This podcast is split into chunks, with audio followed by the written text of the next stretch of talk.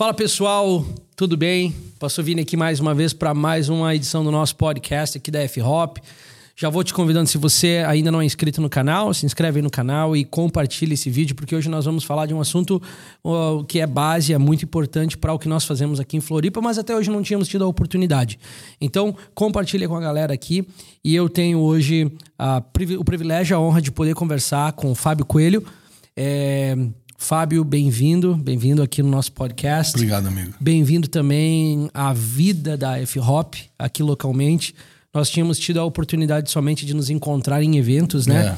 E uma vez ou outra tivemos uma oportunidade de se ver melhor, mas o Fábio está passando algumas horas aqui depois de uma viagem uh, e nós aproveitamos para nos conectar, trocar experiências e conversar um pouquinho sobre é, o que Deus está fazendo na Terra e nos nossos dias. Fábio, é, aproveita que talvez algumas pessoas que nos acompanham não te conhecem. Conta só um pouquinho quem é o Fábio Coelho e, e como é que você veio parar aqui agora. legal, legal. É um prazer estar aqui. É, esses dias têm sido interessantes, essas horas, né? É conhecer um pouco da, da vida do F-Hop, é, dos bastidores, é, é, conhecer as pessoas, as equipes. Então tem sido muito encorajador. Obrigado. E, bom, Fábio Coelho é, tenho 42 anos, nasci num lar cristão, é, numa igreja é, tradicional, né? Igreja metodista. E, e é, com 15 anos tive um encontro com o Senhor e fui capturado é, pela mensagem da missão desde de adolescente. Então, conheci minha esposa é, com com 18 anos, a gente começou nossos, nossos encontros. E aí, com 23, eu casei com ela.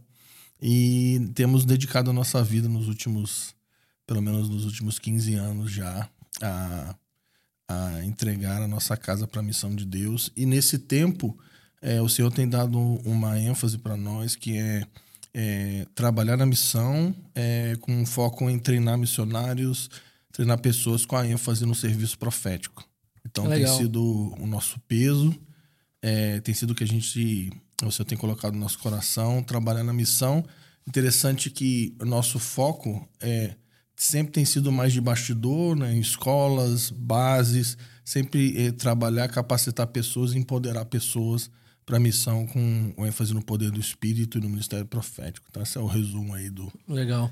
Bom, você com 42 anos e no ministério há quantos anos? Eu fui ordenado como presbítero, eu tinha 28.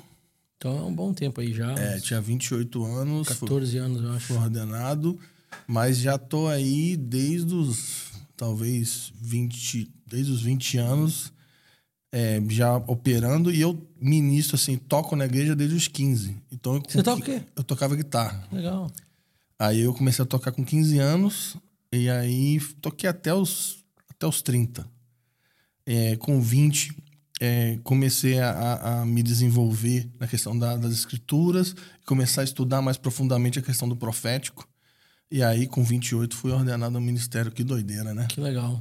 E aí estamos nessa jornada há um tempo. Você tem uma ênfase principal, eu acho, que é na mensagem profética, né? No, no, no, ministério profético. Ah, como é que foi essa tua conexão com o chamado profético? Como é que você descobriu ou teve alguma experiência que, que rolou entre você e o Senhor? Sim, essa, essa, essa pergunta é muito boa. Como eu disse, eu nasci num lar cristão, igreja metodista desde pequeno. É, de criança, minha mãe muito influenciada é, é, pela família Wesley, né? Ela nos ensinava as escrituras, então a gente já cresceu com essa familiaridade com as escrituras, pela paixão pelas escrituras. Com, com 12 anos, a gente morava no Espírito Santo. Eu nasci em Santa Catarina, Chapecó, depois. E aí? É, pô, Pertinho sou, sou barriga verde, pô. Pronto. Nasci em Santa Catarina, Chapecó. Aí é, nós fomos morar no Espírito Santo, em Minas, e depois, na minha adolescência, a gente foi para o Rio. No Rio de Janeiro, ah, chegamos no Rio de Janeiro, é, continuamos na igreja metodista. O que acontece é que quando eu tinha uns 14 anos, 14, 15 anos, houve um despertamento no Rio de Janeiro é, muito forte por causa do movimento das comunidades. O que aconteceu é que teve um derramado espírito que não apenas é, tocou as comunidades, mas também transbordou e começou a tocar as igrejas históricas. Quando eu tinha 15 anos, um grupo de missionários foi convidado para para visitar a igreja que eu congregava e na nossa cabeça assim vai vir um grupo de missionários eles vão vir aqui a gente vai distribuir comida e panfleto na rua então na nossa cabeça e os caras chegaram marcaram uma reunião e começaram a orar para a gente e aí o que aconteceu com, com, nesse dia eu caí no chão a pessoa orou por mim eu buf estabaquei e aí eu pensei por que eu caí aí eu pensei vou levantar aí depois eu descobri que eu não conseguia eu não estava entendendo nada e aí, naquele dia, eu vi a primeira vez que eu vi alguém orando em línguas. Tu imagina, eu nasci num lar cristão e só fui ver uma pessoa orando em línguas com 15 anos de idade. Eu nem sabia que isso existia direito. Oh. E aí, o que aconteceu? Eu tinha uma experiência muito forte. Eu estava sentado e uma pessoa começou a profetizar é, uma palavra. E naquele dia, eu, ouvindo as palavras da profecia, eu tive a convicção que Deus era real. E me veio uma convicção de pecado, de arrependimento de contrição. É, e eu me voltei para Jesus naquele dia e eu creio que eu me converti genu, genuinamente naquele dia. Então, a minha conversão é literalmente fruto de Coríntios 14, que diz que se houver profecia no meio dos santos, o coração vai ser revelado e, e, e o incrédulo vai reconhecer: Deus está aqui. Sim. Então, eu, eu, eu, me converti me encontrando com, com esse. Com, é, é, com, nesse dia com os dons, a primeira vez que eu vi os dons de operação, e aí depois nós entramos numa busca frenética pelo, pelos dons é, proféticos, os dons espirituais, mas assim, eu tô falando, eu tô falando, eu tinha 15 anos. Né? Sim. Né? E aí, é, o que acontece é que dos 15 aos 20, é, eu desenvolvi uma busca por isso, e com a partir dos 20 anos, teve um outro movimento no Rio de Janeiro, que aí marcou a nossa vida que nós fomos numa conferência e naquela época tava, começa o que depois foi chamado de movimento de adoração extravagante. E naquele, naquele tempo eu tive um encontro, uma conferência com Mike Shea, Casa de Davi. E foi a primeira vez que eu vi um cara falando sobre o ministério profético e falando assim: Ó, oh, eu carrego esse ministério. Porque até então tinha muita gente que falava sobre profético, mas assim, falava assim: ó, existe um profético aí. E foi a primeira vez que eu vi um cara encarnando a parada e falando, ó, eu carrego isso. Naquele dia eu tive uma nova experiência muito forte com a presença de Deus. E eu falei, ó, eu falei assim, ó, eu, eu, eu sinto que eu, que eu carrego esse negócio aí. Eu Legal. quero ser isso aí. E aí eu passei numa outra fase, que foi dos 20 aos 30, é, procurando entender é, o que era o ministério profético. É, naquela época não tinha literatura que tem hoje. A gente mal tinha coisa em inglês para ler. A gente não tinha mentores no Brasil que ensinavam sobre isso, então era muito intuitivo, era muito erro e acerto. E é, nós desenvolvemos uma, uma busca desenfreada por, por, procurar entender. Encontramos pessoas na jornada, as pessoas vieram de fora. E aí, com 30 anos, mais ou menos, foi quando eu comecei a instruir, ensinar pessoas com relação ao serviço profético, contém um, o resumo da Não, vida. Que né? legal. Né? Você, você fez menção ali que teve um encontro com o Mike, né? Sim. E ele, e ele foi a primeira pessoa que você viu, de fato, vivendo isso Sim. no ofício ali. É, nós devemos ter aqui, no público que nos acompanha, pessoas de várias vertentes uhum. de igreja, tradicionais, continuistas, cessacionistas, deve ter é, de tudo que é, que é campo aqui. É, me fala um pouquinho como é que, é, como é que você enxerga o, o dividir, o compartilhar dos dons no meio do corpo de Cristo, porque tem pessoas que caminham no dom profético uhum.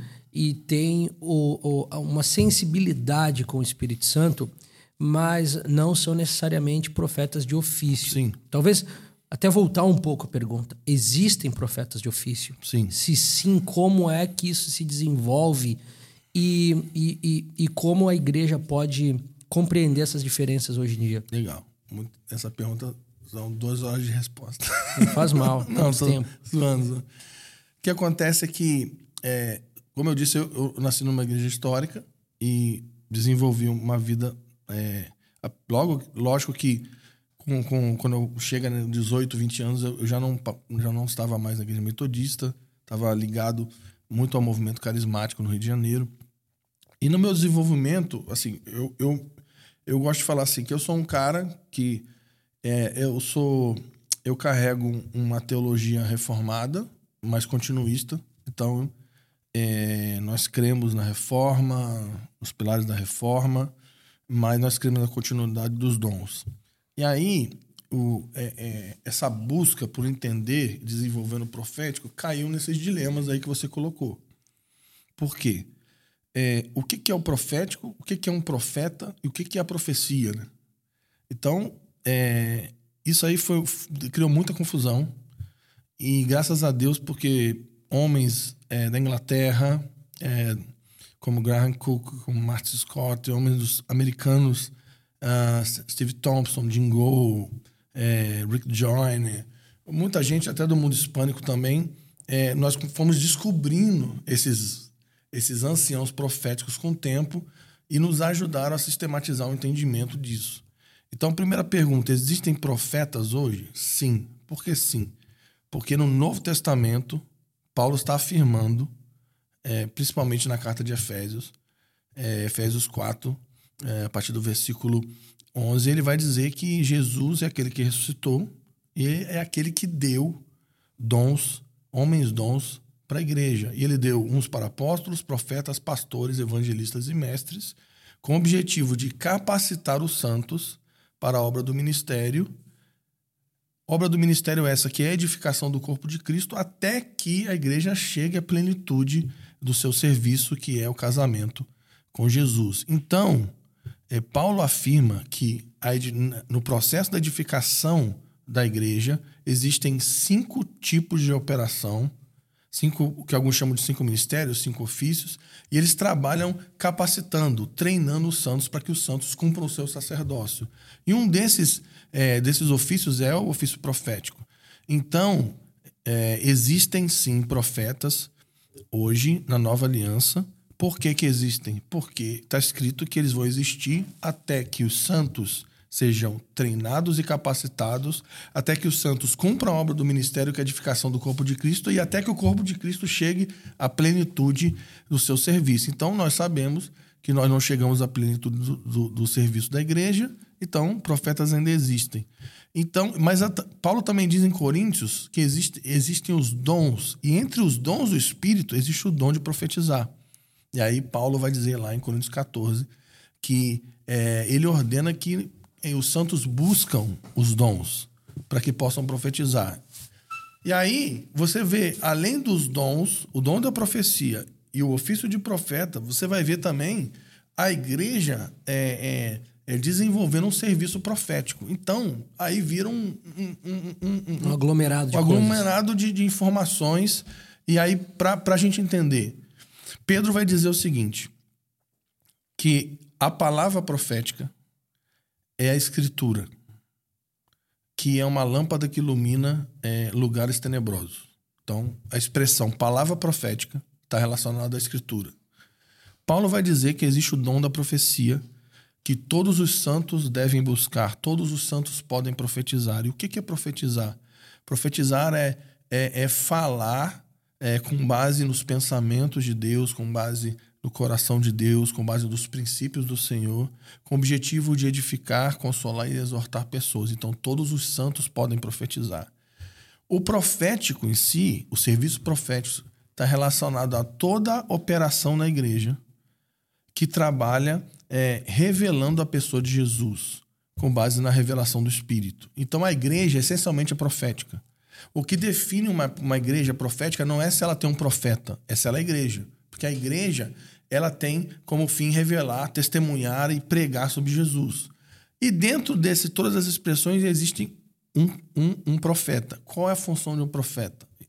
A principal função de profeta, segundo Efésios 4, 11 e 12, não é acertar todas as profecias. A principal função de um profeta não é ser o cara mais experiente no dom. A principal função de um profeta é treinar, capacitar os santos para que os santos se tornem um corpo profético. Então, qual é a diferença de um profeta de ofício para alguém que tem o dom de profecia?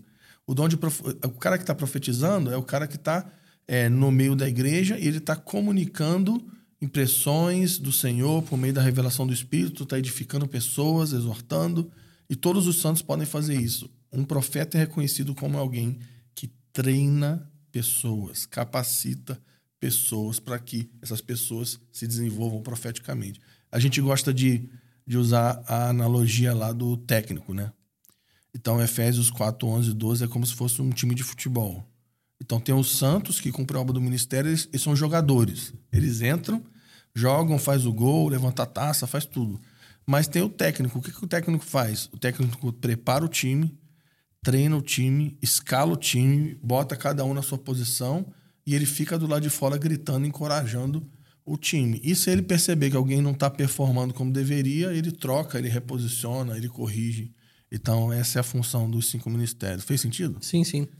E uma, acho que uma das, das, das dúvidas que surgem quando a gente fala sobre os cinco ministérios, mas em específico o profeta, é porque, vamos lá, nós criamos, ou criou-se com o passar do tempo, mecanismos de avaliação do fruto uhum. de cada ministério, Verdade. de cada homem. Então, é, você consegue olhar para o fruto e o fruto dá uma denúncia da qualidade, da pureza, da intenção, da sinceridade, da verdade por trás daquele dom. O profético, ele é um lugar cinzento. Sim. Porque ele é difícil é. de você conseguir colocar o dedo e falar: opa, aqui houve um escorregão, aqui não houve. Ele é uma área cinzenta, ele é uhum. é uma área difícil de, de avaliar. Como é que podemos, com maturidade, obviamente com o coração de Jesus, mas de uma maneira muito intencional, discernir é, os dons dentro da igreja, em específico o dom profético. Por exemplo, eu eu, eu tenho a palavra aberta, a Bíblia aberta, e eu, conhecendo a Bíblia, eu consigo ouvir a pregação da plataforma e falar: poxa, esse cara não está pregando de acordo com a Bíblia, ou esse cara está pregando de acordo com a Bíblia. Eu consigo olhar para o coração do evangelista e eu consigo perceber que a mensagem dele é transmitir o Jesus que morreu na cruz e eu vejo o fruto da vida dele, do trabalho dele, do ministério dele. O do profeta, ele, primeiro que ele tu vai conhecer histórias muito mais do que eu. Ele causou danos já há muito uhum. tempo na igreja, né? Uhum. Muita bagunça já. Mas ele não, como diz o Mike Bickle, você não joga o bebê com a água fora é. né, da banheira. Você, você tem que saber separar. Mas como é que a igreja, o corpo de Cristo, pode discernir e avaliar de uma maneira saudável, sem julgamento, o dom profético no seu meio? Para que nós não tenhamos coisas do tipo Eis que diz o Senhor uhum. e o uhum. Senhor não diz. Legal. É, o Senhor uh, aponta isso e o Senhor não está apontando. Como é que a gente pode desenvolver esse discernimento? Excelente pergunta. Tem duas esferas que a gente precisa ter maturidade para discernir, para pesar. Número um, pesar a mensagem. Se alguém chega com uma mensagem profética, ela precisa ser julgada. Quais são os critérios para julgar? São vários, mas basicamente, primeiro, aquilo que está sendo falado está glorificando a Jesus? Tem a ver com a obra de Jesus? glorifica o Evangelho, está alinhado com o Evangelho de Cristo, com o plano de Deus. Porque a Bíblia diz em Apocalipse 19 que o Espírito da profecia é o testemunho de Jesus. Então, se essa pessoa está falando alguma coisa que está fora do plano do Evangelho, que não glorifica a pessoa de Jesus, descarta. Número dois, o que a pessoa está falando vai de encontro àquilo que está escrito na Bíblia? Vai, então você joga fora. Ah, mas a pessoa é, sempre acerta, não importa se ela está falando uma coisa que é contrária à escritura, ou ela está falando alguma coisa que está tentando ressignificar aquilo que está escrito, você precisa jogar fora. Terceiro, aquilo que a pessoa está falando, porque Paulo vai dizer lá em Coríntios que a profecia precisa exortar, consolar e edificar. Essa, essa mensagem está edificando? Está exortando, ou seja, encorajando? Está consolando, está trazendo esperança? Não, ela, ela, não, ela não traz esperança. Pelo contrário, ela tira a esperança, ela, ela abate as pessoas. Ela não está encorajando, pelo contrário, ela está matando pessoas. O fim dela não é edificar, pelo contrário, é derrubar. Então, você precisa é, é, afastar. Mecanismos, é, por exemplo, é, se eu recebi uma mensagem, eu não, eu só pode ser a pessoa mais sinistra do universo. Eu vou ouvir, beleza, e eu vou submeter o que eu ouvi em oração, se passou por todos esses crivos que eu falei. E por último, que é o seguinte: é, se eu recebi uma mensagem para mim e passou por todos esses crivos, eu vou pegar essa mensagem e vou conferir com aquele que me pastoreia, aquele que me discipula. Porque eu não vou sair abraçando qualquer coisa sem conferir com pessoas mais Sim. maduras. Porque existe uma tendência hoje em dia de pessoas justificarem algumas decisões na vida, mudanças de cidade, mudanças de país, mudanças Sim. de carreira, e a fala é: "Ah, o Senhor me deu várias palavras, Uhum. eu recebi várias palavras". E quando você vai ver as palavras vieram de tudo que foi canto, de tudo que foi lado, e muitas vezes as pessoas pautam grandes decisões na vida nas palavras que receberam. E a seriedade por trás disso não fica pro profeta ou pro cara que entregou. Ele foi lá e ele entregou. Agora a pessoa carrega aquilo lá e vai tomar decisões grandes na vida e nem sempre as decisões são as decisões mais maduras, né? Por isso a importância de caminhar perto do pastoreio da igreja local e poder submeter isso e ouvir isso a partir daqueles que te acompanham. Então, esse processo que eu coloquei, eu nem sei a ordem que eu coloquei mais, mas glorifica Jesus, está alinhado com a Escritura, Sim. é, edifica, exorta, consola. É, isso é. Eu passei pelo lugar da oração. E outra, tem a ver com aquilo que Deus está falando comigo? Se, eu- se Deus está mandando eu ir para cá e o cara mandou eu ir para lá, das duas, uma. Ou essa palavra não tem nada a ver, ou eu estou totalmente afastado do Senhor. Sim. E por último, eu não, eu não abraço nenhuma palavra significativa sem conferir com homens maduros, pessoas que me pastoreiam, Sim. trazer para a vida da igreja. Então, esses são critérios para julgar a mensagem. Se, você, a gente, se a gente for fiel nesses critérios, a gente vai errar pouco. Agora tem o outro lado, que é pesar pessoas. Aí o buraco é fundo. Por que, que é fundo?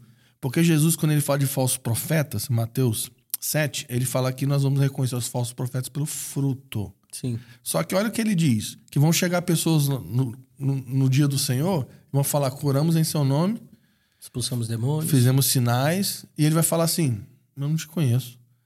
Então, entramos numa área bem cinzenta, porque olha que doido. Qual é o maior referencial de falso profeta na Bíblia? Balaão. Quantas profecias Balaão errou? Nenhuma. Então, o que define um falso profeta não é a assertividade das suas palavras e nem é, a sua performance na sua espiritualidade. O que define um falso profeta é o seu coração. Sim. O espírito com o qual ele profetiza. Por, é mas, mas, mas, Fábio, vamos lá então. É, esse assunto vai ficar bom, porque a, a Bíblia, Deus trata a, o falso profeta de um jeito no Velho Testamento com muito rigor. Sim, Porque esse cara falava no nome de Deus, né? sim.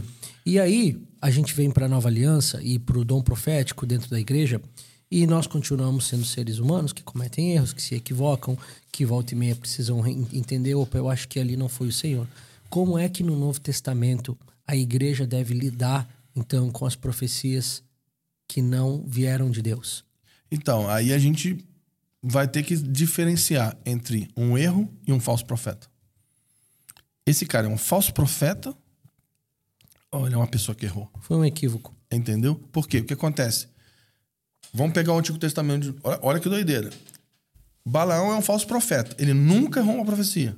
Só que também tem uma. Tem, tá escrito no Antigo Testamento que se alguém falasse assim diz o Senhor, e não acontecesse, mata esse cara. Ele tá falando assim diz o Senhor. E, ele, é, Deus nunca falou, mata ele. Só que Balaão nunca, nunca errou nada. E ele é chamado de falso profeta. Mas aí qual que é a treta? A treta é que vai dizer lá que Balaão profetizava em troca de pagamento. Ele profetizava buscando benefício próprio. O que, que é mais fácil? O que, que é mais fácil de você pegar? Um erro ou isso aqui? É mais fácil o erro, mas se o cara Lógico. não erra, E aí? Quando Jesus fala sobre o fruto, ele não está falando sobre a assertividade dos dons espirituais. Ele está falando sobre o fruto do espírito. mas falando em específico, então, sobre a assertividade. Então, aí no Como é que a gente lida com isso? Então, aí no Novo Testamento, você vai ter, você vai ter uma questão. Primeiro, por que que na Bíblia você não vai ver, tirando o ágabo, ali mais ou menos, você não vai ver ninguém falando assim, diz o Senhor. Você não- vai ver ninguém falando na primeira pessoa. Por quê? Porque os profetas do Antigo Testamento, os que escreveram né, o cânon, eles estão falando na primeira pessoa porque eles estão escrevendo a Bíblia. No Novo Testamento, na igreja, na vida da igreja, existem profetas, mas o ministério profético nosso, desse tempo, não tem o mesmo peso dos profetas canônicos. Então, nas nossas escolas, no nosso treinamento, a gente sempre fala: nunca fale na primeira pessoa. Nunca fala assim do Senhor. Porque o que, que, diz, o que, que Paulo diz? Tratando, tratando-se de profetas, fale dois ou três e os, e os demais julguem. Por que ele está mandando julgar? Porque se tem julgamento, tem erro. Uhum. Pode errar. Então existe um peso. Profecia bíblica. Está aqui. Dom de profecia. Sim. Está aqui. Na vida da igreja, na, na, na, na operação, as pessoas vão errar. Paulo diz que vai errar. E nós vamos ter que lidar com o erro. Então, mas a gente vai ter que entender se a pessoa está errando porque ela é imatura, porque ela está num dia mal, que ela comeu uma pizza que tinha pimentão, porque pimentão, não sei se vocês sabem, aqui falar para a câmera, pimentão, sabe aquele versículo de Gênesis 3, que por causa do pecado cresceram abrolhos e espinhos? Pimentão tá, tá ali. Tá na família. Na família dos abrolhos ali. Então, assim, o cara comeu um negócio, fez mal e ele errou. E eu não vou crucificar ele como um falso profeta. Eu vou corrigir ele e falar assim: ó, irmão, você errou aqui, você precisa consertar. E, e, como é que, na sua opinião, a gente pode, e, e se é que existe espaço para isso, como é um mecanismo de prestação de contas da profecia dentro do corpo de Cristo? Eu, eu, eu lembro, não faz muito tempo, é, se entrar em, em, polêmicas de nomes aqui, mas quem sabe, sabe, quem não sabe, não vai saber. Uhum. Uh, houve, houve uma profecia a respeito de, um, de um, uma posse de um cargo político Sim. num país muito importante do mundo. E não se deu como Sim. o homem disse que Deus hum. faria. A partir daquele momento, houve o reconhecimento, e depois o reconhecimento foi tirado do ar e tal, uma hum. coisa toda ali que aconteceu. Mas como é que a igreja então olha a partir daquele momento? Cai uh, o nível de confiança naquele, naquele homem que carrega aquele dom? Ou não cai porque houve o reconhecimento e até onde existe um grau onde errei, reconheço, errei, reconheço, errei, reconheço e a pessoa fala assim, não, peraí, cara, tá tendo muitas é, é, situações aqui em que você diz que o Senhor está falando e o Senhor não estava. Então a gente precisa reposicionar você dentro do nível de influência do corpo de Cristo, ou não. É, aí, aí tem níveis, né? Por exemplo, vamos falar de igreja local primeiro. Eu acredito que nós precisamos abrir espaços seguros para que as pessoas funcionem nos dons. E abrir espaços seguros para que as pessoas operem nos dons é, em ambientes como cultos caseiros, reuniões de intercessão, sala de profecia. Vai ter erro. Então a gente vai ter que aprender a lidar com isso. Então é o seguinte: primeiro, nós precisamos criar esses. Precisamos treinar pessoas, ponto. Desenvolver pessoas. Segundo, nós precisamos é, abrir para que pessoas profetizem e supervisionar o resultado dessas profecias. Ponto 2. Líderes de igrejas, vamos dizer, pessoas que estão liderando comunidades. Eles podem errar. Sim. Só que, é, lembrando que a expressão profética pode ser por meio de dons, pode, pode ser por meio de uma canção, pode ser por meio de uma intercessão, pode ser por meio da pregação. E, e, e, eu você podemos errar. Sim. Mas nós somos responsáveis por aquilo que a gente está falando. Então, se eu errei, eu preciso prestar conta para a igreja no qual estou inserido. Então, deveria ser mais normal pastores pedirem perdão de Sim. púlpito do que é. Então, esse é um ponto. Agora a gente vai para outro nível. Nós estamos falando de pessoas que estão profetizando para uma nação. Milhões de pessoas. Aí a brincadeira muda. Por que, que muda? Porque, na minha opinião, ninguém Nenhuma pessoa tem autoridade de falar em nome de uma nação. Na minha opinião, a igreja precisa se expressar para a nação. Então, primeiro, se, o cara tem uma palavra para a nação, no mínimo ele tem que conferir isso com pessoas, muitas pessoas maduras para poder até ele falar isso. Mas ele pode errar. E ele é responsável pelo erro. Se ele errar, ele vai ter que se retratar e pedir perdão e, e seguir. Então a gente também vai ter que, a gente também tem que ser maturo para lidar com o erro da pessoa Sim, também. Sem dúvida. Mas chega um ponto ou não chega, é, porque daí talvez a gente vai trabalhar com a questão toda o, do o perdão. O ponto é repetir, repetir o erro. É, então, mas aonde é o limite, entende? Então, aí, aí o que, que deveria existir? Nós deveríamos ter anciãos na nação operando sobre a igreja com a autoridade de chegar para esse cara e falar: meu amigo, eu acho que você está errando, repetindo o erro, você precisa consertar isso você precisa corrigir isso e seria bom que por um tempo você não falasse mais nesse nível. Entendi. E a, a, verdade é que a gente não tem isso. Sim. O que, aconte, o que acontece isso, né, nesse no... caso que você está falando é que várias pessoas falaram que esse, que, esse, que esse governante ia ganhar e ele não ganhou. Sim. Só que eu só conheço dois que vieram a público. A público. É. E, e, gente, ó, eu errei porque eu profetizei segundo o desejo do meu coração, daquilo que eu, que, que, eu desejava que Deus fizesse, não daquilo que Deus estava falando. E na minha opinião, eu acho que a gente não deve julgar, julgar no que você fala é, é, é vamos dizer, desabonar a pessoa por causa de um erro. Tá, mas então vamos, vamos olhar pro, pro, pros. Eu tô fazendo advogado Não, do, vamos do lá. lado do inimigo hoje. Mas imagina que você tem é, o, o Ministério Pastoral. Sim. Ou do ensino das Escrituras. E nós rapidamente soubemos discernir no passado quando houveram ensinos errados, que a gente chama de heresia, né? Uhum. E nós somos rápidos também para pregar esses irmãos na cruz e falar: ó, você está errando aqui, você está ensinando uma heresia, é, nós vamos vir a público, nós vamos denunciar que o seu ensino é errado, porque houveram conversas, pessoas conversaram com você, pessoas uhum. te disciplinaram é, e, e, te alertaram, e houve uma série de acontecimentos e você continua com esse ensino. Então, a partir de hoje, nós tiramos o nosso endosso ministerial Sim. e Sim. tal. Chega no Novo Testamento a esse ponto com o dom do profético também? Eu creio que sim. Se. É porque se o cara errou, ele, ele se retratou. Sim. Ok. Agora, se ele está tendo uma prática fora dos padrões bíblicos e pessoas confrontaram ele, segundo os padrões de Mateus 18, Sim. e ele não, nós temos que fazer exatamente o que está escrito em Mateus 18. Re, é, reconhecer que esse cara é um pagão e um publicano. E desabonar o ministério dele, como igreja. Eu creio que a gente precisa chegar nesse nível. Só que a verdade é que a gente a gente não, não vive isso como igreja no Brasil, nos Estados Unidos, e não sei se vive em algum lugar. Sim. Eu acho que nós precisamos ter maturidade. De, aí, de novo, né? Vamos voltar para a igreja local. Primeiro tem que começar na igreja local. O cara errou. Aí, que, mas que... tem muitos desses caras que nem estão em igreja local. Não, sim.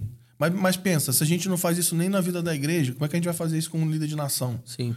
Entendeu? É porque é, é uma cultura. Então tem que começar na igreja. Que, como que é o crente? O crente é assim, por exemplo, vamos dizer, nós dois somos ministros, a gente se encontra nas conferências, a gente se encontra. Aí a gente tá aqui, pá, aí um dia você fala um negócio que eu não gosto, que eu acho que está errado. Aí o que, que eu falo? O que, que eu faço? Em vez de eu fazer o que está escrito lá em Mateus 18, chega para você e fala assim: pô, Vinícius, essa parada aqui que você falou, eu acho que você errou. Uhum. Aí o que, que eu faço? Eu chamo outra pessoa e falo, falo mal de você. E eu me afasto de você. E eu começo a falar mal de você para as pessoas. Só que você não sabe porque eu me afastei de você e você não sabe você não sabe o motivo, né? Sim. Que eu tô que, que, que eu sim que te afastou. E aí, tipo assim, daqui a pouco a gente não consegue fazer isso com com um amigo. Sim. Agora imagina, imagina nível de nação, chegar para um cara e falar assim: "Ô, oh, você tá errando aqui, você tá errando aqui, você não, não tem essa cultura". Então, é, eu acho que a, a saída para esse julgamento, para esse peso do profético é Mateus 18 e até o fim. Você vai lá e fala com ele. Se ele não te ouviu, chama outro. Não te ouviu, chama a igreja, chama o presbitério, chama anciãos. Sim, vai não até ouviu? Os, até as últimas consequências. É, não ouviu, você não tem aliança, você não tem Sim. aliança comigo. E eu, e eu não, eu não endosso aquilo que você fala. E, e, e aí tem uma questão, não é só na assertividade das palavras, mas também, às vezes, o cara tem o cara prega pra caramba. Sim. O cara é um exímio, eloquente, carismático. O cara arrebenta nos dons, mas mas o coração dele, a maneira como Sim. ele se envolve com o ministério, precisa ser corrigida. Ele está fazendo isso por causa de dinheiro, está fazendo isso por causa de poder, manipulando pessoas e até trocando, é, é, servindo pessoas em troca de favores sexuais. Sim. Você vai ver sempre é o coração do falso profeta. Ele sempre profetiza, ele sempre está envolvido na obra buscando pagamento, benefício próprio. Sempre está relacionado a isso. Ou ele está buscando dinheiro, poder, posição, influência, ou ele está tá buscando é, benefícios sexuais. Você vê isso na história da igreja acontecendo. Sim, eu ia falar disso também agora uh, que a gente estava entrando nesse assunto, mas antes de encerrar uh, o assunto ali da, de como julgar a profecia, é, você que tem mais experiência nessa caminhada do dom profético dentro da igreja, chega ao ponto aonde líderes no corpo de Cristo vêm em público e tiram o endosso ministerial é, após Mateus 18 ter sido cumprido, após diálogos acontecerem e essa prática continua de, de, de usar do dom que Deus deu para esses ganhos e benefícios, chega a esse ponto? Eu nunca vi, mas estamos orando. É bíblico. Sim. Estamos orando para isso. Eu, eu acredito que. É, eu gosto de usar essa expressão. O tribunal da igreja, Mateus 18, para mim é um dos temas mais urgentes e mais prioritários no que se refere à igreja nesses dias. Porque nós estamos vendo tantos escândalos, tantos problemas, nível moral, familiar, financeiro, casamento, cara, tanta bizarrice acontecendo e ninguém fala nada, ninguém corrige e ou ou acontece de o cara vai lá e fala você tá errado e o cara não, não, eu não quero te ouvir. Beleza. E aí o cara continua no ministério normal. Então eu acredito que nós vamos ter que desenvolver uma maneira que é bíblica, que é que é que faz parte do, do plano de Deus para sua igreja mas não, não seja baseada, é, não seja apenas midiática, mas seja espiritual. Então eu acredito que nós precisamos chegar nesse nível. Nos Estados Unidos a gente viu algumas tentativas. Sim. Hoje você tem um cara nos Estados Unidos hoje que faz isso, que é o Michael Brown. Sim. Ele é um cara que pra... e é respeitado, né? Tem endosso. E ele é chamado. Sim. Quando tem uma, é, quando tem uma treta assim, ele é chamado para isso. Então ele é um eu cara. Eu lembro alguns anos atrás é quando um cara que faz isso quando teve um, um, despertar nos Estados Unidos, no sul dos Estados Unidos, e um ministro acabou se envolvendo com, com uma das suas ajudantes lá, voltou uh, ah, para o ministério anos mais tarde, Sim. aconteceram alguns erros ainda, uhum. e de repente três ou quatro líderes se juntaram lá e escreveram uma carta pública uhum. aberta para a igreja, é, tirando o endosso ministerial, e eu achei aquilo interessante, porque não tinha visto ainda aquilo acontecendo. Uhum. E, e, não me lembro disso ter acontecido no Brasil. Mas, diante de tantas coisas que a gente tem visto e tantas frustrações é, ministeriais, especialmente ligadas à liderança, e não é só ao profético, é com líderes, Sim. mestres, pastores. É que no profético o místico torna tudo mais. Isso, é, amplifica é, tudo, né? Mas tem todo. É, mas, mas nunca vi isso. Acho que é um, é um assunto interessante e bíblico.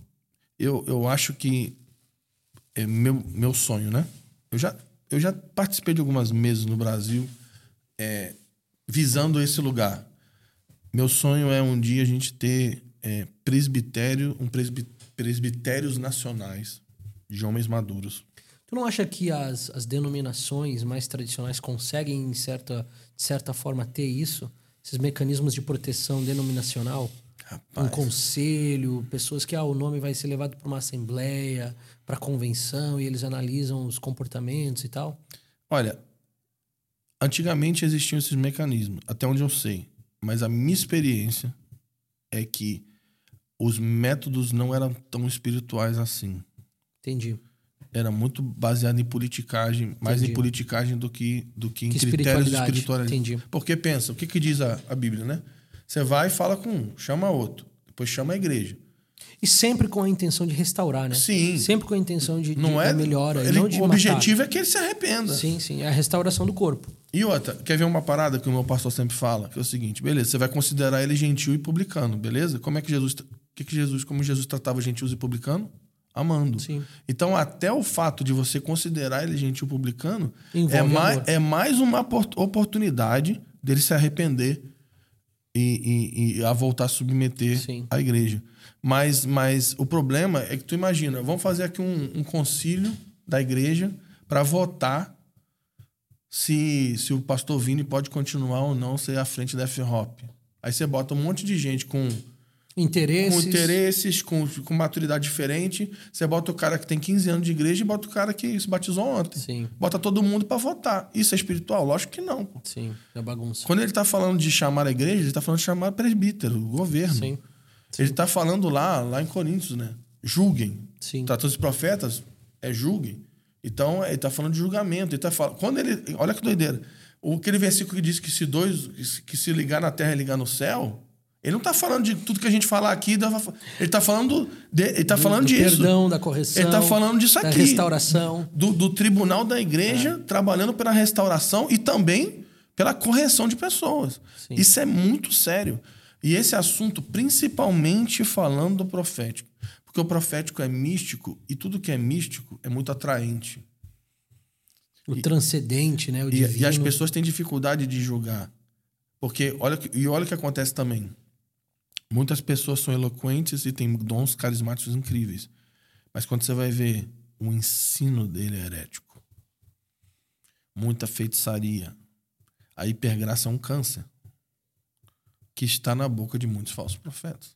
Só que os caras são tão eloquentes, tão cheios de dons, tão carismáticos, que está todo mundo sendo seduzido por um falso evangelho. Então, sim, precisa haver Mateus 18 desde a igreja local, como eu disse, até chegar em níveis nacionais. De homens de Deus, presbíteros, anciãos da nação, de falar, nós desabonamos esse cara e essa Sim. mensagem. A gente precisa chegar lá. Amém. Tem duas coisas que eu quero falar ainda nesse, nesse episódio. Falar um pouquinho sobre a conexão entre, entre o ministério profético e o movimento de oração. Sim. A gente vai chegar lá. Mas você mencionou agora a, a presença de, de uh, feitiçaria no meio do, do dom profético, né? Misturado com com aqueles que agem e caminham no dom. É, uma é uma pergunta que eu vou te fazer, eu quero saber a sua opinião bíblica disso. E a outra é se isso existe nos nossos dias. É, ah, eu sempre tenho essa pergunta feita em sala de aula e para mim é importante só ouvir a opinião de alguém que atua no dom profético. Aquela passagem do profeta Samuel e a bruxa de Endor. É, o que, que a gente está lidando ali? Eu creio que é Samuel. Eu creio que é Samuel também. É, o, sabe o que é mais maluco? Que na Torá tem um versículo que diz que é proibido invocar os mortos. Isso. Não diz, diz que, é, que é impossível. Exatamente. Deus, Deus abomina, mas não diz que é impossível, né? E, e eu ia te, e ligado a isso só, eu queria te o perguntar... O problema não é o Samuel aparecer, o problema é a mulher que invocou, né? Sim, sim.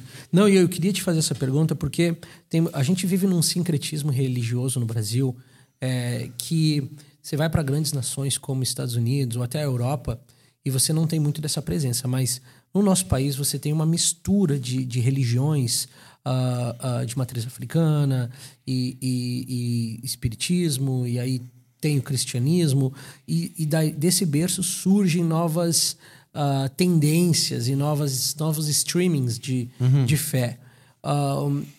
existem pessoas com o dom da adivinhação que não conhecem o Senhor Jesus. Com certeza. E como é que lida com isso e como é que acontece esse shift? Sim.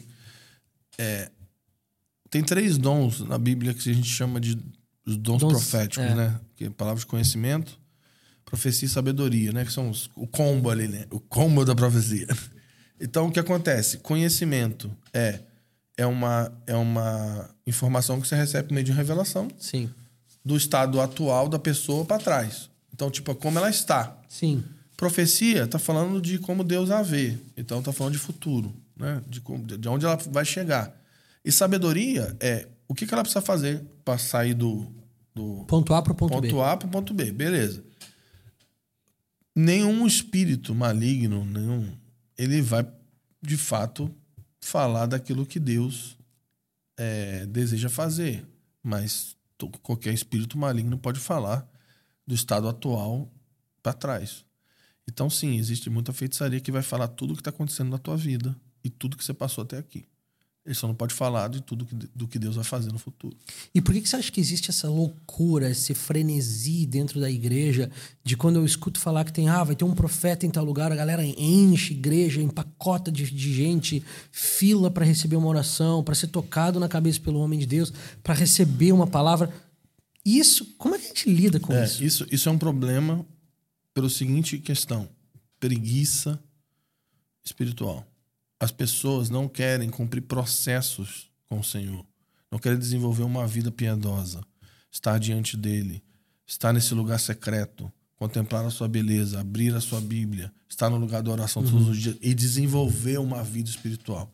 A pessoa quer ir num, numa, numa reunião e ela acha que se ela receber uma imposição de mãos ou um movimento, sei lá, ela vai receber a unção do cara é, que e tá revelar tá... o futuro, né? E, e, e, isso. E vai falar de, de tudo, mas é, é, é, complicado. Mas, mas o maior problema disso não é o povo, né? O problema são os líderes que criaram. Permitiram isso, né? Que criaram esses ambientes, né? Então é, é, é muito complicado. E, e eu acredito que a gente tem que trazer sobriedade escritural para a atividade profética que é, é a base da profecia não, é, não são minhas experiências, não são minhas visões, as minhas impressões, os meus sonhos. A base da atividade profética é a revelação de Jesus Cristo, que é baseada na, na, profecia bíblica. Então, se a gente, a gente virar essa chave, eu acho que a gente vai, a gente vai sair dessa, dessa doideira. Amém. Bom, a nossa conversa foi para um canto que a gente não tinha planejado, mas eu queria falar sobre a realidade que nós vivemos aqui em Floripa, do movimento de oração, é, ontem nós conversávamos um pouco na janta sobre é, os anos que antecederam a chegada da F-Hop, o início da F-Hop, uhum. e como Deus soprava sobre o movimento de oração e adoração no Brasil. E é, é porque nós não temos a oportunidade de ouvir essas histórias, mas imagina que interessante você sentar e falar com pessoas líderes no corpo de Cristo na África, na Ásia, no Oriente Médio, na Europa que foram despertados na sua individualidade ao movimento de oração uhum. pelo próprio Espírito Santo uhum. e mais tarde surge o movimento de Kansas uhum. é, e dá linguagem para muita coisa Sim. que o Espírito fazia já nas Sim. nações da Terra. Uh, então já tinha é, muito acontecendo na nação brasileira. Como é que você vê a cooperação, o caminhar, o ombro a ombro, o encorajamento, o, o fortalecimento do movimento de oração por meio do movimento profético? Uhum. e, e, e, como é que esse como é que funciona esse casamento esse relacionamento? Legal. Eu, eu sempre faço o paralelo de Ramá e Tabernáculo de Davi. Para mim é um paralelo interessante. Porque Samuel ele ele se levanta como um profeta e ele edifica uma casa de profetas em Ramá um lugar onde a gente sabe que havia profecia, havia música, porque temos ali os relatos dos músicos que profetizavam. Sabemos que havia ensino da Torá, oração e toda essa atividade profética. E interessante ali, né, que Samuel ele, ele, ele, ele, faz esse merge da profecia, da música, da oração e da palavra, aquela coisa né, muito interessante. E tem um versículo que é muito interessante, que é quando Saul tentou matar Davi. Davi fugiu para Ramá. E ele foge para a casa dos profetas. Lá na frente, você vai ver que a Bíblia vai dizer que Samuel sentou com Davi e ajudou Davi a organizar os turnos do tabernáculo. O encontro de Davi com a casa de profetas de Samuel, é, na minha visão, é meio que deu um buff. Abriu a visão de Davi e é, muitos anos, é, anos mais tarde, ele edifica a, o tabernáculo de Davi com toda aquela atividade de profecia, música, oração que a gente conhece. Eu acredito que Samuel e a casa dos profetas preparou uma plataforma em Israel para que Davi pudesse estabelecer a oração 24/7. Quando a gente olha para Kansas, você vai ver que havia aquela, toda aquela atividade profética em Kansas homens Sim. famosos, trabalharam para a CIA, que trabalhavam com o governo americano. Imagina, os caras trabalhavam na Guerra Fria. A galera nem conhece essas histórias. É, trabalhavam na Guerra Fria, assim. Não, era uma coisa assim, assustadora. É um nível doido de. Não, era um outro nível, assim. E, e, e, e os profetas tal. E em Kansas eles começam a profetizar e, e, e, encher aquele lugar de profecia, de revelação. E o Mike Beacon é encontrado por essas palavras e muitos anos depois é, a IHOP se levanta. Então acredito que, que o, esse lugar da, da oração, o movimento de oração, ele, ele é fundamentado pela revelação de Jesus. E é a atividade profética, ela vai trabalhar junto, cooperando e fundamentando o movimento de oração para quê? Para que as pessoas que estão envolvidas nesse lugar tenham clareza de quem é a pessoa que está sentada nesse lugar chamado terceiro céu.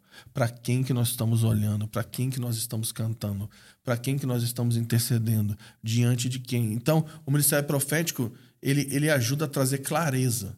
Então, eu acredito que que no Brasil não foi diferente. Você vai ver no, na década de 70, 60, movimentos proféticos muito fortes. Década de 80, movimento das comunidades, é, muita força. Década de 90, você vai ver os, começando muito forte movimento de oração. Valnício Milhomes é, é, mobilizando oração por carta no Brasil. Não tinha internet. A mulher mandava entendo, carta. Né, cara? Imagina, mil intercessores. Turno de oração tal dia. Qual o tema? Ela manda mil cartas. Pra galera saber o que vai ter que orar. Pra, pra saber que vai orar naquele dia. Então, essa é uma coisa que. E aí a gente entra em 2000, você tem. Você tem Judson de Oliveira, você tem Gregório McNutt, você tem Mike Chase, você tem Dan Duke, você tem que ter uma galera é, enchendo o Brasil é, com, com, com o serviço da profecia. E aí, eu acredito que a partir de 2010, o Senhor começa a soprar no Brasil e a gente começa, de fato, a trabalhar pelas salas de oração. Porque desde 2000 existiam as mobilizações de oração, né? Então a gente fazia 72 horas, 120 horas, 200 horas. E Sim. aí fazia aquelas torres de oração e a gente se reunia e orava, intercedia. E aí, a partir de 2010, era como assim: o Senhor estava falando, agora nós vamos, vamos, vamos dar mais um passo. E aí começam a abrir as salas de oração. E aí, de, aí vocês chegam em 2013. 2013. 2013, e é como assim, vocês. Que, que, imagina, a gente está aqui no Brasil trabalhando com profético, Sim. intercessão, oração, sala. Aí, de repente, chega a notícia, né? Vai vir um americano liderando uma equipe de Kansas e vai vir aqui para ajudar o de Brasil. Todas as nações logo para o Brasil. Para ajudar a sistematizar é, a, a, ordenar o que a gente chama de movimento de oração do Brasil. A gente, ah, cara, agora. Sim. Agora, agora vai esse negócio. Então, é assim, foi muito, foi muito forte pra gente a vinda do Duane e da equipe. Quando você vem, você é web. É, eu lembro que vem o. O, vem o Marcos? O, o Marcos Meia. Sim. Né? E, e, e, naquela época era muito embrionário, eram umas, uma, eram umas reuniõezinhas, Bem né? Pequenas. Umas conferenciazinhas. É. Eu lembro que quando vocês vieram, a gente fez uma conferência em São Gonçalo. Tava eu, o Ângelo, o Mike Duke e o Web falando sobre oração. Era, era quase que a gente pregando pra gente mesmo, né?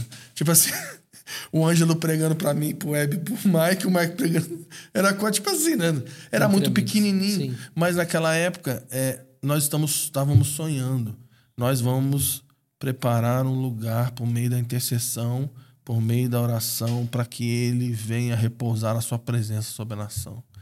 Então, não sei se fez sentido o que eu falei, mas, mas o, o profético e, e, e a intercessão e a oração não são duas coisas diferentes. Mas, na verdade, a, é, a intercessão, a oração, a pregação, a música são expressões do serviço profético que a igreja precisa é, apresentar diante do Senhor nesses dias. Porque nós estamos trabalhando por um tempo. Porque vai chegar um dia.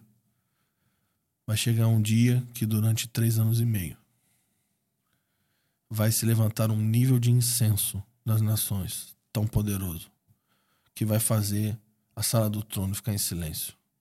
Em algum momento desses três anos e meio. Sim. Vai, vai acumular um nível de incenso que vai chegar uma hora que vai ter meia hora de silêncio no céu para receber essa intercessão que vai subir das nações. E isso vai provocar o juízo contra as estruturas espirituais e humanas que se levantam contra a vinda do reino de Deus. E nós estamos trabalhando para isso.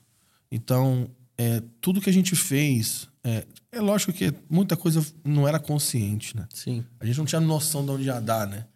Mas tudo que a gente fez e desenvolveu no Senhor é, foi para chegar nesse lugar, onde a gente possa hoje estar tá aqui em Floripa, num lugar onde todos os dias tem pessoas numa sala com olhos voltados para Jesus. Sim. E não só aqui, né? Em vários lugares do Brasil. Clamando para que ele libere a sua mão sobre o Brasil e várias salas no norte, nordeste, Sim. sudeste, sul, é, centro-oeste, lugares onde o Senhor está é, todo, dia e noite é, sendo invocado, reverenciado.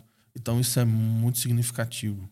Fábio, é, esse, esse desejo pelo profético te permitiu ler, perceber e analisar as coisas de uma perspectiva diferente da maioria, porque quem, quem sente o convite de Deus para caminhar nesse dom é, vê tudo por meio dessa lente, observa as coisas por meio da lente do dom profético.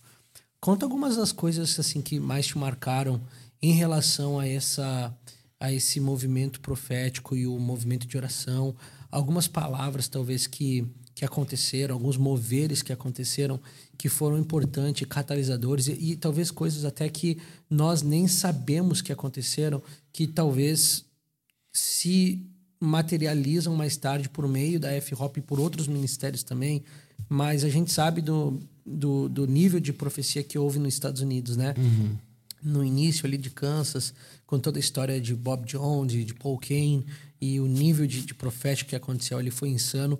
Existiu esse nível de profético uh, nesses últimos, nessas últimas décadas no Brasil, apontando para um movimento de adoração extravagante, movimento de oração, intercessão. Conta um pouquinho de como foi isso, se existiu isso. O Brasil é, teve muita movimentação profética no Brasil e grande parte dela foi de pessoas de fora que vieram para o Brasil. Porque todo mundo fala do Brasil lá fora. É. E interessante que o Brasil tinha uma característica é, do Brasil. Você, você nunca, eu nunca, você nunca viu muitos profetas de sinais no Brasil. Tipo assim, ah, vai ter tal dia, vai acontecer tal coisa, vai passar um cometa e não sei o quê. Você não tinha muito isso. Mas você, o que você tinha no Brasil? Você tinha muitas pessoas que vieram para o Brasil e começaram a profetizar, é, começaram a profetizar as escrituras. Ou seja, é, nos ensinar a discernir os tempos por meio da palavra profética, por meio do plano de Deus. Então isso foi muito forte, é uma característica do Brasil.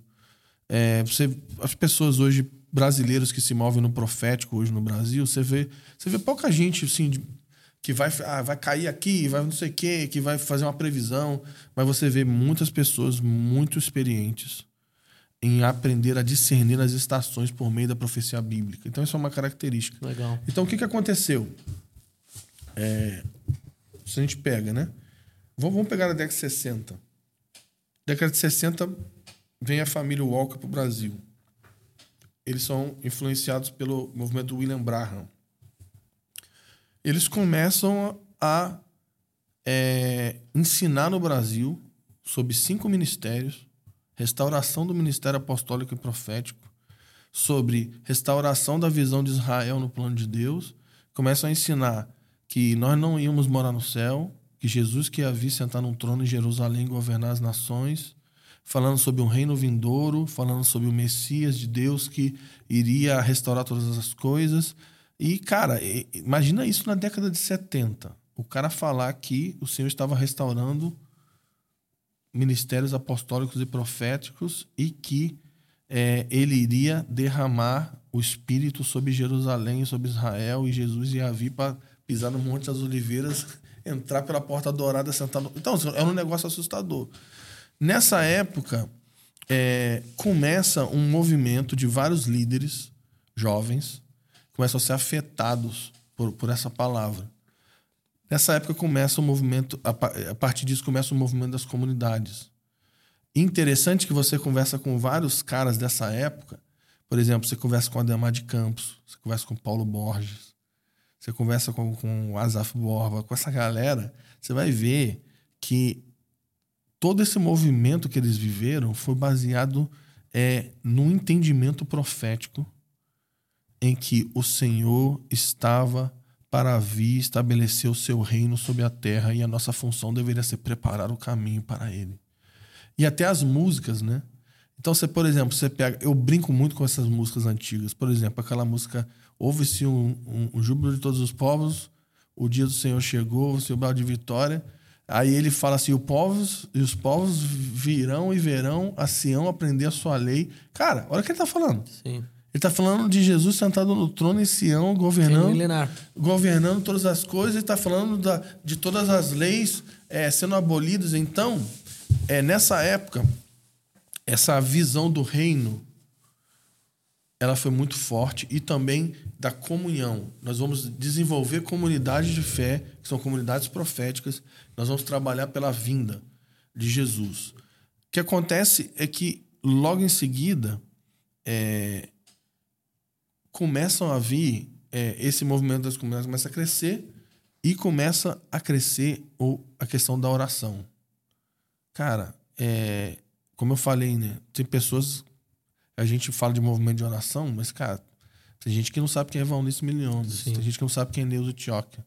Todo mundo sabe quem é Tel Hayashi, né? Mas, Sim, mas, a nossa galera, né? Mas a, por quê? Porque, pra quem não sabe, né? A Neuza, é, se eu não me engano, ela é irmã de criação da. Isso. Da, é uma tia de carinho, assim. Da, da do, do, do Theo, né? Então, assim, tipo, antes de ter Dunamis, tinha uma mulher japonesa.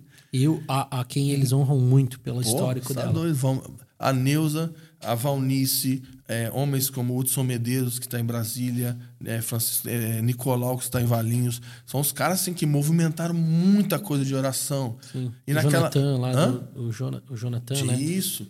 E, e, no Sul, né, tinha o pessoal do Sul, que é o, o, o pessoal do Azaf. Tinha muita movimentação de oração. É, é, muita oração. E qual era, qual era o contexto? Envia avivamento.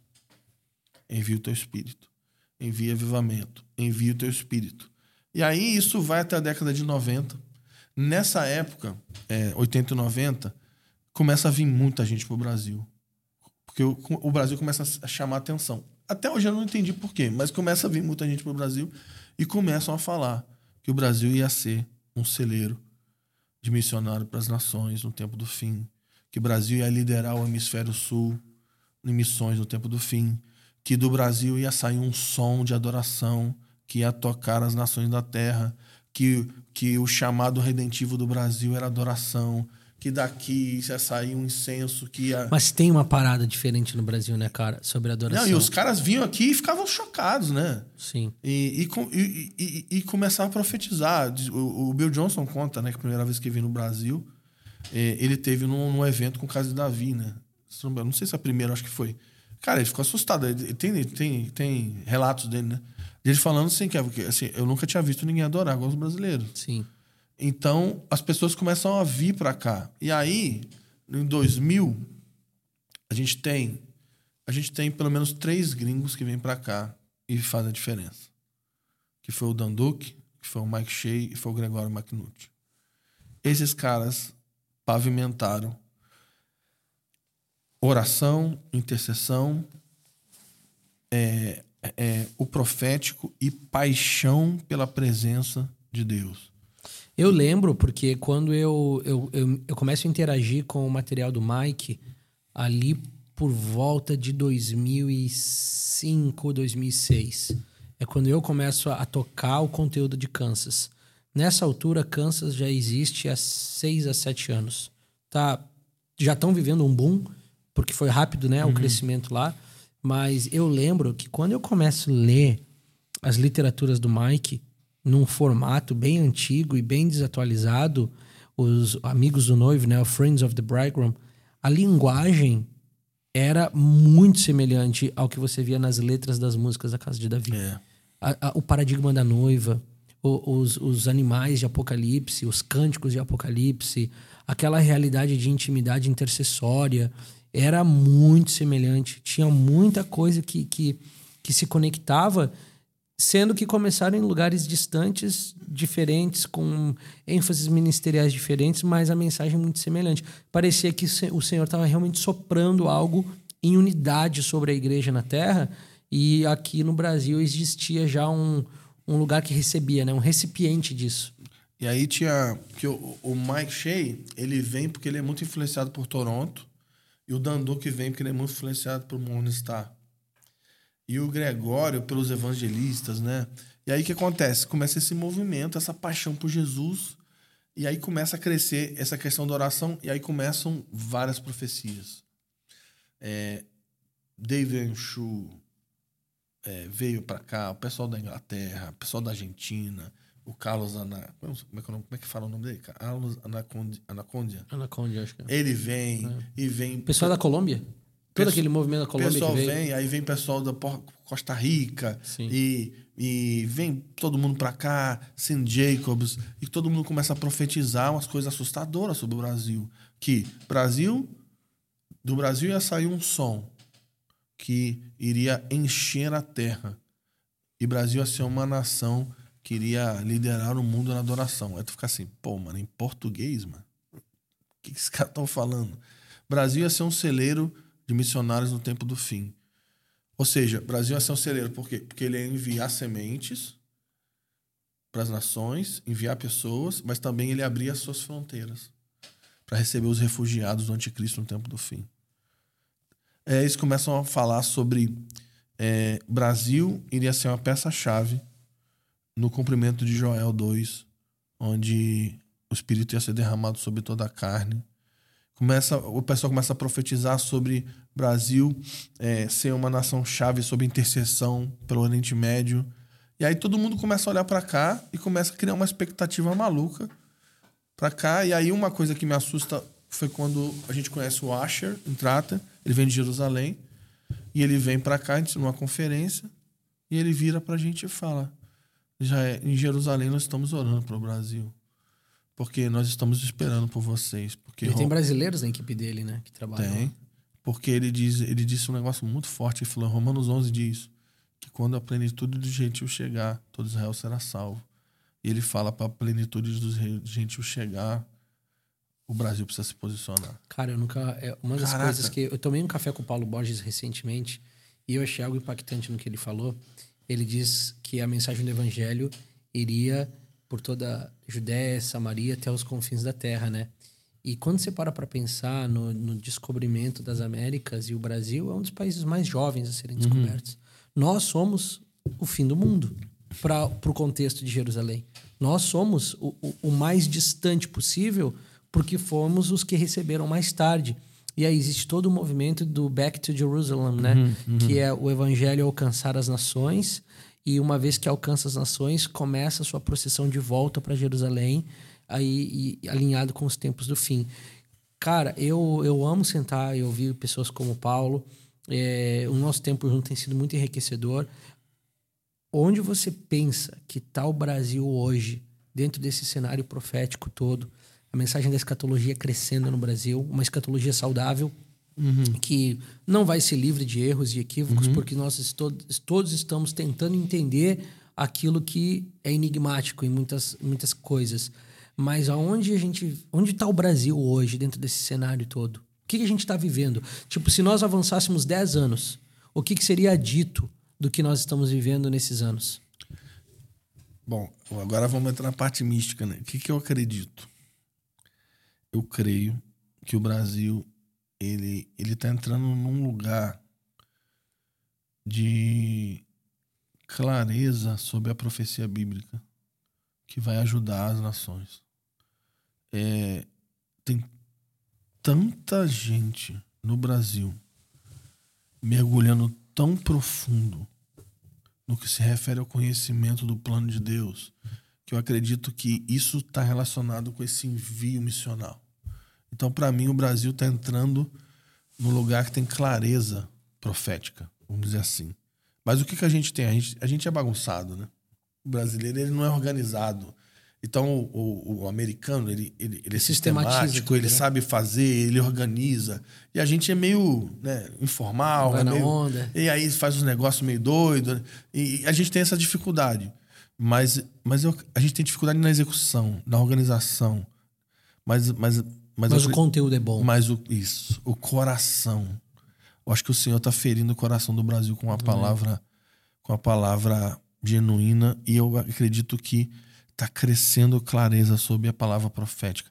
Eu lembro em 2007, 2006, quando a gente começou a falar, 2005, quando a gente começou a falar sobre reino na terra. Cara, de boa. Se tu falasse isso numa igreja, alguém os caras tiravam o microfone da tua mão, mano. De achar que era uma heresia. Era heresia. Era, é. era, como assim? Cara, e falando das nações, eu, eu não, não sou a pessoa que mistifica demais as passagens, mas é, quando na conversa com o Paulo ele também mencionou isso, eu achei extremamente rico, que existe também um movimento do coração dos pais voltando aos filhos, de Malaquias 4.6, hum. em relação àqueles que trouxeram o evangelho para cá, há muitas décadas atrás. Né? Os, os, uhum. os, europeus levaram isso para a América, a América trouxe isso para o Brasil. E parece que está existindo um movimento agora do coração deles uhum. se voltarem para o Brasil. E o coração do Brasil se voltar. E, a, e há a possibilidade, talvez pela primeira vez que eu lembro em muito tempo, de sair alimento do Brasil para esses lugares. Aconteceu um sinal para mim que é bem místico, mas, mas é um sinal. Eu não lembro nenhuma vez de uma música brasileira rasgar as nações. Eu não lembro. O máximo que isso aconteceu foi na época do Poderoso Deus, mas, mas foi assim. Foi, o Max Witt traduziu, mas foi um negócio muito muito leve aqui. Pontual. E foi rápido. Cara, você, você abre hoje em turno de oração no mundo inteiro.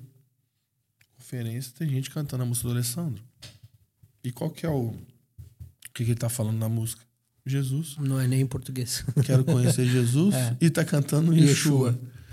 E isso para mim é muito significativo. Um som do Brasil que tá varrendo as nações. Então, a impressão que me dá é que assim, o Espírito foi derramado em Jerusalém, no Oriente, e ele vem passando pela Europa até chegar a gente.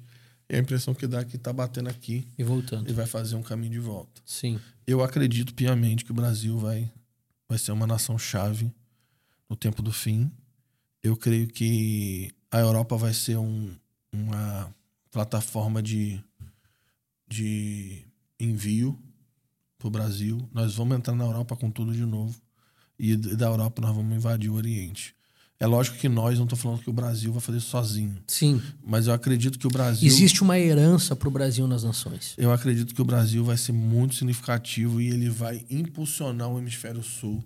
E, cara, para um americano, gente, você, você sabe, você morou lá.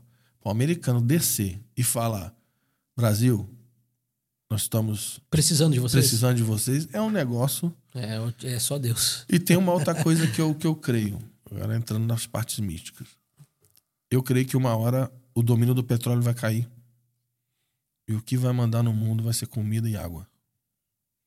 E, e que, qual é o país que vai, fonte ter, disso, que vai né? ter fonte de comida e água? Vai ser o Brasil. O Brasil vai ser muito importante na grande tribulação. E assim como está escrito em Daniel 11, quando o anticristo se levantar para invadir Jerusalém, a Bíblia diz que o rei do, do sul, o, o líder do Egito, vai resistir ao anticristo. Isso me ensina que não vão ser todas as nações que vão comprar a agenda do anticristo. Sim. Então nós estamos orando e nos que preparando. estejamos encontrados entre aqueles.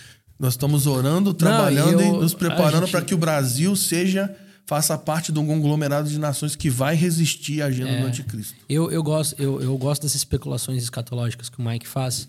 Em uma delas ele fala né, sobre os, os pockets of resistance, os hum. bolsões de resistência assim como as pragas do Egito não chegaram na aldeia dos, dos uhum. judeus, que o Senhor pode novamente criar espaços de resistência na terra em que os julgamentos sobre o reino do anticristo yeah. uh, não caiam sobre alguns lugares específicos. Yeah, yeah, e eu acredito que o Brasil eu também estou com você. Eu acho que a gente tem uma herança e uma é, promessa nesse lugar. Mateus 25, quando fala sobre o julgamento das nações, porque ovelha e bodes ali não. Tá falando de nações, né? Sim. E ele está falando sobre isso. Sobre nações que submeteram. Como, e como trataram Israel. É, é, é na, nações que submeteram o anticristo e foram para cima de Israel e, e para a igreja, e nações que cuidaram de Israel e a igreja. É. Os seus irmãos, irmãos de Jesus. Imagina. Agora, imagina nós no Brasil, todo esse trabalho intercessório e profético e orante. Nós estamos olhando para esse dia, o Sim. dia do Senhor. Nós estamos olhando para esse tempo, grande tribulação. Nós estamos preparando os céus do Brasil para que o Brasil esteja alinhado com os propósitos de Deus no tempo do fim. É, são coisas são coisas no qual eu me preocupo. Eu não voto em ideologia política, eu voto em quem está mais alinhado com com aquilo que eu vejo no futuro. Então, sabe, você sabe quem eu não voto? E quem, se o anticristo se levantasse outro contra, contra Israel, quem seria quem seriam os candidatos que, que é menos propenso a, a comprar essa briga. Então eu voto nele. Então, Porque é um, é um ensaio escatológico, né? Esses movimentos hoje. Qualquer movimentação relacionada a Israel e o tempo do fim é uma sugestão de um posicionamento escatológico. é, geopolítica, a gente entender sobre geopolítica e profecia é muito importante no Sim. que se refere à intercessão e oração. Uma vez eu sentei. Inclusive, tá aí uma dica aí de uma aula, viu? Que eu não vi até agora. Geopolítica e profecia. Olha aí, ó. Olha aí, ó. O Igor Sabino aí, ó. Contigo aí, ó. uma vez eu sentei numa mesa com um candidato a presidente da República. E algumas, algumas pessoas proféticas, a gente sentou numa mesa. Foi engraçado, porque a gente entrou na mesa e na sala e, tipo assim, né? É, recolhe celular de todo mundo, proibido filmar, proibido. Gravar. Proibido gravar, né? Esse negócio é meio, meio filme, né? Aí a gente entrou. Candidato a presidente da República. A ideia era orar para a pessoa, né? E aí começar a fazer pergunta, né? Pergunta para lá, pergunta para cá, pergunta para lá, e fazer as perguntas. As, as, básicas já fizeram logo de cara, né? Aborto. Sai antes. LGBT, aquela coisa. Aí só que aí, aí, aí perguntaram, tá, mas qual que é a tua. Qual que é a tua política, a tua visão sobre Israel? Aí rebolou de cá, rebolou de lá, rebolou de cá e no final. Ah, mas eu não. Resumindo, né? Que não não, não, reco não, reconhecia Israel como, como direito territorial, é. geográfico. E aí, bicho, é lógico que eu não vou endossar isso. Endossar isso, não vou abençoar isso, não vou votar nisso. Então, ter essa clareza profética até na intercessão. Como que a gente vai orar pelas eleições? Como que a gente vai orar pelo futuro do Brasil? Como, como que a gente vai orar por Jerusalém? Eu acho, eu acho lindo, porque uma das maiores ênfases da, de Kansas, né? Sim entre as ênfases de Kansas, uma delas é orar por Jerusalém, Sim. orar por Israel. Então, é, toda essa, essa, essa visão. Então, assim, para terminar essa, essa parte da, da visão, baseado no, na profecia de Joel 2 e Mateus 24, eu creio que vão acontecer três coisas antes de Jesus voltar. O maior avivamento da história vai acontecer antes de Jesus voltar. E não vai ser local, mas vai ser global. Vão ter focos de derramamento nas nações é, vai acontecer a maior explosão missionária da história, a maior colheita de almas da história, e também vai acontecer a maior perseguição e martírio e maior luta espiritual da história. Nós precisamos estar preparados para isso. É, você mencionou aí, eu, eu, tenho até conversado com muitas pessoas na nossa comunidade. Essa parada, a gente tem eleições esse ano e, e as pessoas sempre pressionam né, para um posicionamento. Ah, de que lado você está, de que lado você está. E eu, eu falo, nós somos pessoas da palavra, da Bíblia. Uhum, Nós uhum. somos um povo da Bíblia. E eu preciso fazer essa leitura a partir dela. Eu tenho que fazer esse discernimento a partir dela. E eu acho que você deixou uma dica preciosa, que é uh, fazer essa leitura também para o meio de Israel. Acho que essa é uma dica para aqueles que buscam fazer uma escolha que agrade o coração de Deus. Olha para o povo de Deus, olha para os planos de Deus para Israel e busque encontrar a inimizade no coração uhum. do homem para com Israel e use disso como um discernimento profético para essas decisões que terão que ser tomadas. Uma coisa que você falou é muito interessante, que é buscar pessoas que estão alinhadas com aquilo que Deus deseja fazer e não buscar pessoas que beneficiem a igreja. Sim. Isso é tenso. É, é, uma, é, é, um, é um limite delicado esse. É bem tenso. Fábio, a gente vai caminhando para o fim do nosso papo, mas eu queria te pedir, dar algumas dicas aí. Se tem alguém nos acompanhando, e eu sempre vi dentro do trabalho pastoral que a galera que age, caminha, transita no profético, são sempre muito mal compreendidos. Porque uhum. eu até quero fazer assim uma, um, um reconhecimento público que nós temos escolas de evangelistas, nós temos escolas para seminaristas, nós temos escolas para missionários e mestres, e músicos e adoradores, e pouco treinamento existe para quem uhum. sente um chamado por dom profético. Você mencionou que você tem uma escola, né, que você dá ênfase, você pode falar um pouco sobre isso também, mas quais são as dicas para essa galera que sente, cara, eu sinto que o Senhor tem um depósito do dom profético na minha vida, como é que eu desenvolvo isso? Dentro da minha igreja local? E se minha igreja local não apoia? E se minha igreja local não acredita? Como é que eu posso dizer sim para o chamado e para o endosso de Deus e caminhar de uma maneira saudável nisso? Pergunta profunda. É, eu morava no Rio de Janeiro até dezembro é, e o Senhor colocou no nosso coração o desejo de vir para São Paulo é, para plantar uma, uma, uma, escola de desenvolvimento profético é, o nome dela é Escola Profética V. E nós mudamos para Bragança com esse objetivo, né? Plantar uma escola. Por quê? Porque é, na nossa jornada, nós erramos muito e vimos muita gente errar. E a verdade é que tem muito problema de caráter, muito problema de coração duro, muito problema de teimosia, mas a grande verdade é que não haviam referências de treinamento, não haviam escolas, não havia nem literatura na época para ajudar a desenvolver pessoas. Então, o objetivo é, da Escola Profética V é servir as igrejas locais. Então, é ter um lugar em São Paulo, por que São Paulo? Porque é um lugar que né, tem uma logística central que, que, que todo mundo pode ir, é, que não é tão difícil, e que as pessoas possam vir para ser desenvolvidas para servir na sua igreja local. Então, esse é o objetivo da escola. É, eu acredito que é, daqui para frente no Brasil nós vamos crescer em maturidade no ministério profético a partir de é, parcerias de, de, de, treinadores, escolas, lugares de desenvolvimento com pastores de igreja local. Uma, um fenômeno que acontece é que desde essa história toda que eu contei, né, desde 2000 e tal, a maioria das vozes proféticas que, que operavam no Brasil eram americanas. Eram gente de fora. Então, é difícil você ver um brasileiro. O único cara que era mais profético que era brasileiro assim era o, era o Judson. Mas mesmo assim é porque ele casou com a April, né? Então tinha todo aquele relacionamento com o Thomas. Então ele estava bem ali, é, perto dos gringos, né? Sim. E ele era um cara assim, que tem uma voz profética até hoje. É, então, o que está acontecendo hoje é que está tendo uma virada. Você vai ver pessoas brasileiros começando a, a se desenvolver e agora treinar pessoas. Porque para ter um treinamento profético naquela época, você tinha que esperar um ano. Porque tinha que vir um cara dos Estados Unidos ou um cara da Inglaterra para vir aqui fazer uma escola. Você ficava um ano esperando para ter outro módulo. Então era bem complicado. E outra, só podia ler, é, dizer, ler quem lê inglês, não tinha nada. Era muito limitado. Né? Era muito complicado. Então, assim, parte do nosso trabalho. Eu escrevi três livros voltados para isso. É, primeiro, Não Apagueis o Espírito, que é sobre o ministério profético. O segundo, Princípios da Batalha Espiritual, também é sobre intercessão, luta espiritual. E o terceiro, a missão apostólica da igreja, que fala sobre essa relação do evangelho com a, com a missão.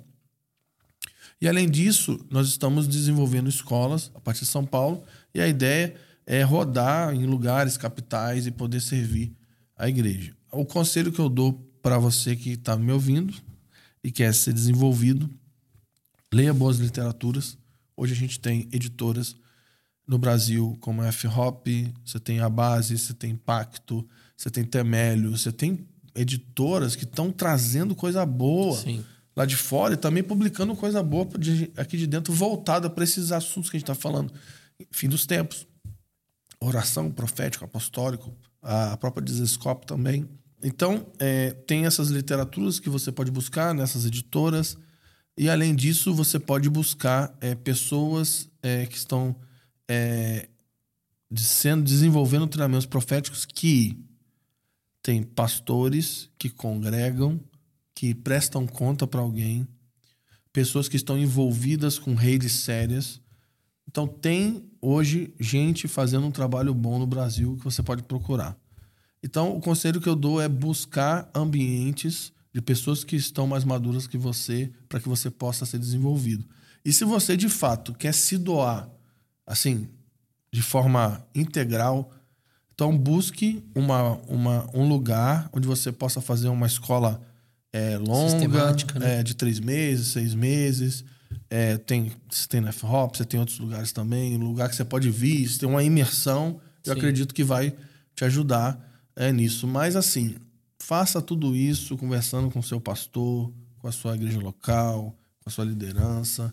Eu acredito que o Senhor vai abrir caminhos para você, vai te conectar com pessoas. Se você tem um chamado, o Senhor vai criar as conexões, abrir as portas e é Amém. só você deixar o flow do Espírito rolar. Mas assim, hoje nós temos muito mais oportunidades Amém, que a gente é tinha há 15, 20 anos atrás. É verdade. Bom, eu quero te agradecer por esse tempo que a gente passou juntos aqui. Acho que foi o mais longo podcast que a gente gravou. E eu vou deixar, vou pedir para nossa galera colocar aqui embaixo do link o link da, das escolas e do, das literaturas que o Fábio mencionou aqui, para vocês conhecerem também o trabalho que eles têm feito. E muito obrigado por essas horas que a gente passou junto aqui em Floripa. Acho que é o início de uma caminhada para outras coisas que Com a gente certeza. vai fazer aí. Deus abençoe você, a Jaque, as crianças, o ministério. E você que nos acompanha até agora, obrigado aí por permanecer até o fim. Compartilhe esse vídeo com seus amigos, com as pessoas que especialmente gostam do movimento de oração e de todo esse cenário profético que a gente está vivendo hoje. Compartilhe esse vídeo. Não esquece de deixar um like, seguir o canal, se inscrever aqui no canal. Deus abençoe você nós nos vemos na próxima. Valeu!